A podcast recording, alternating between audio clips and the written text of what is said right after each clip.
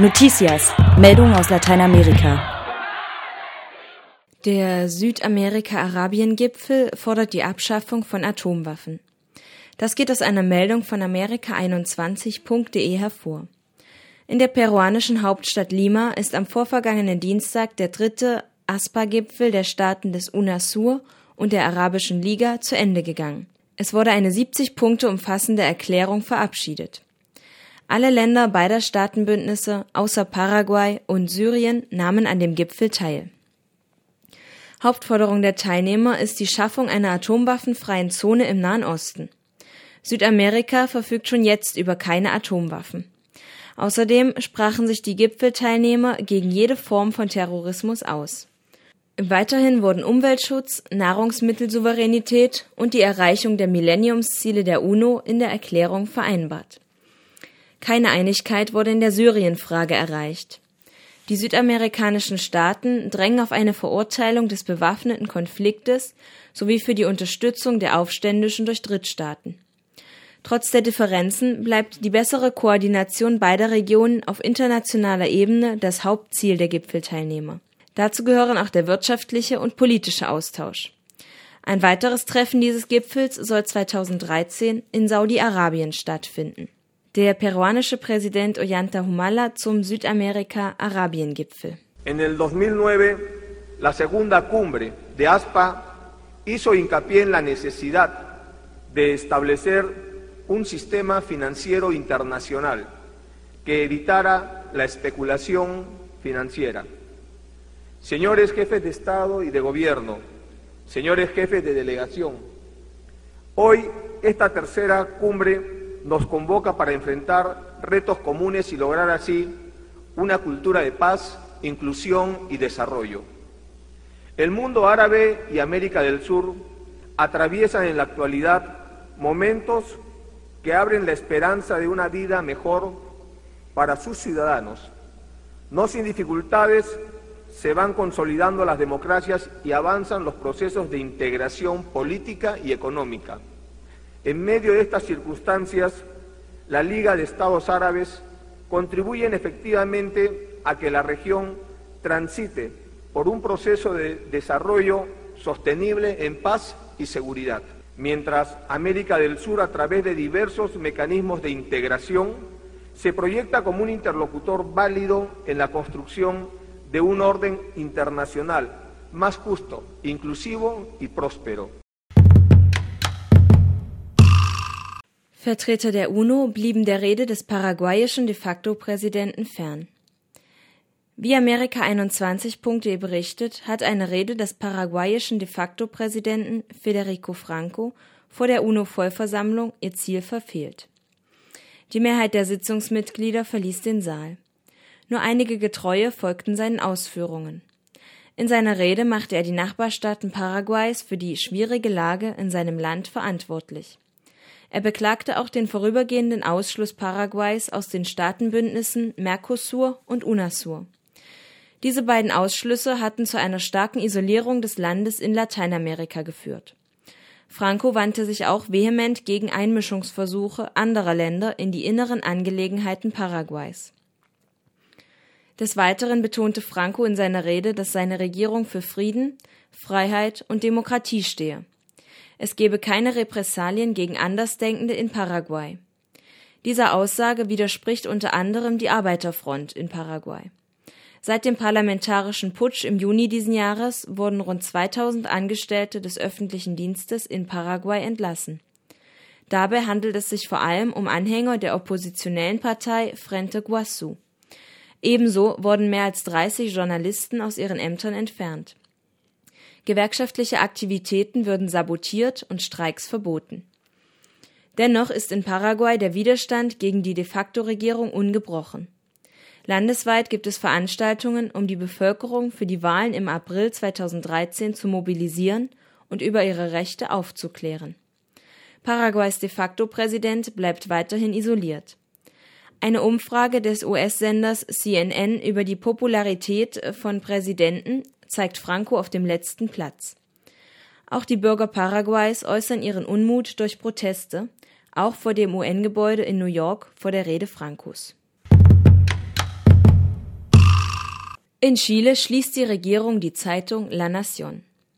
Nach Angaben von Punal hat die chilenische Regierung Ende September auf einer Aktionärsversammlung von ihrer Mehrheit Gebrauch gemacht und die Schließung des staatlichen Mediums La Nación beschlossen.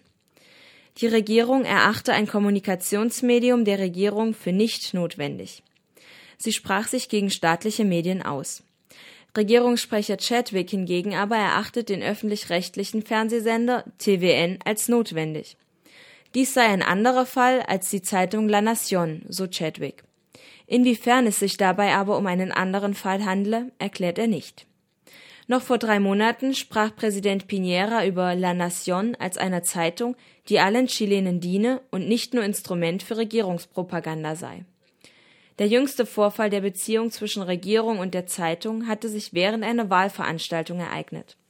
Piñera warf La Nación vor, seinen Gegner bei den Präsidentschaftswahlen, Eduardo Frei Ruiz, zu bevorzugen.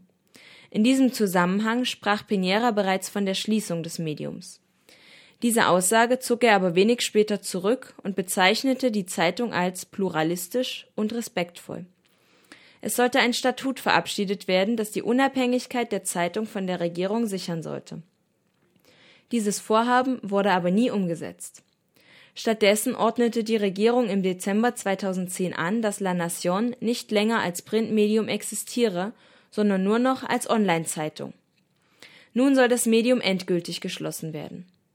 Weitere Aktionäre und Angestellte von La Nation sind über die Entscheidung verärgert. Es gäbe keinerlei wirtschaftliche Gründe für die Entscheidung. Die Aktionäre wollen nun gegen die Entscheidung klagen. Auch die Angestellten haben bereits Einspruch eingelegt. In Mexiko wurden nun Haftbefehle gegen zwei mutmaßliche Mörder erlassen. Wie uns Punal berichtet, gibt es zweieinhalb Jahre nach der Ermordung der Aktivisten Betty Carino und Jiri Jakola erste Ermittlungsfortschritte.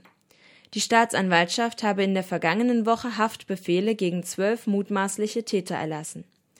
Bislang wurde jedoch keiner der Verdächtigen festgenommen. Der Finne Jacola und die Mexikanerin Carino hatten sich im April 2010 an einer humanitären Karawane in die Gemeinde San Juan Copala beteiligt. Die Karawane wollte die Bewohner gegen die paramilitärische Gruppe Ubisoft unterstützen.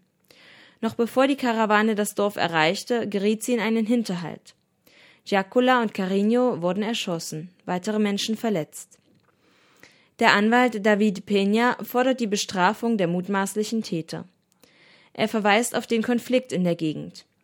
Die Gemeinde San Juan Copala hat sich 2007 für autonom erklärt. Seitdem hat die Gewalt der paramilitärischen Ubisoft zugenommen.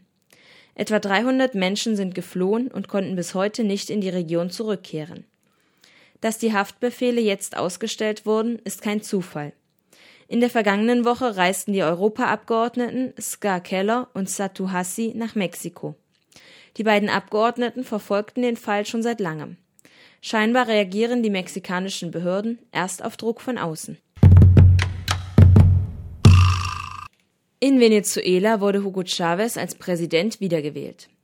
Dies geht aus einer Meldung von Amerika21.de hervor. Der Nationale Wahlrat gab nur wenige Stunden nach Schließung der Wahllokale am Sonntagabend das Ergebnis bekannt. Nach Auszählung von mehr als 95 Prozent der Stimmen kam Chavez auf knapp 55 Prozent. Er kann das Präsidentenamt somit bis 2019 weiterführen. Sein Gegner Henrique Capriles Radonski erhielt knapp 45 Prozent der Stimmen. Die vier weiteren Kandidaten kamen zusammen auf nicht mal ein Prozent. Die Wahlbeteiligung lag in Venezuela bei mehr als 80 Prozent. Chavez konnte in fast allen Bundesstaaten eine absolute Mehrheit erringen. Nur in den Bundesstaaten Merida, Táchira und Lara schaffte es die Opposition, ihn zu schlagen. Der unterlegene Kandidat Capriles hat seine Niederlage umgehend anerkannt. Er zeigte sich stolz über sein Wahlergebnis und erklärte, dass er weiterhin dem Volk dienen werde. Die Nachrichtenagentur Pulsar ließ Capriles zur Anerkennung des Wahlergebnisses zu Wort kommen.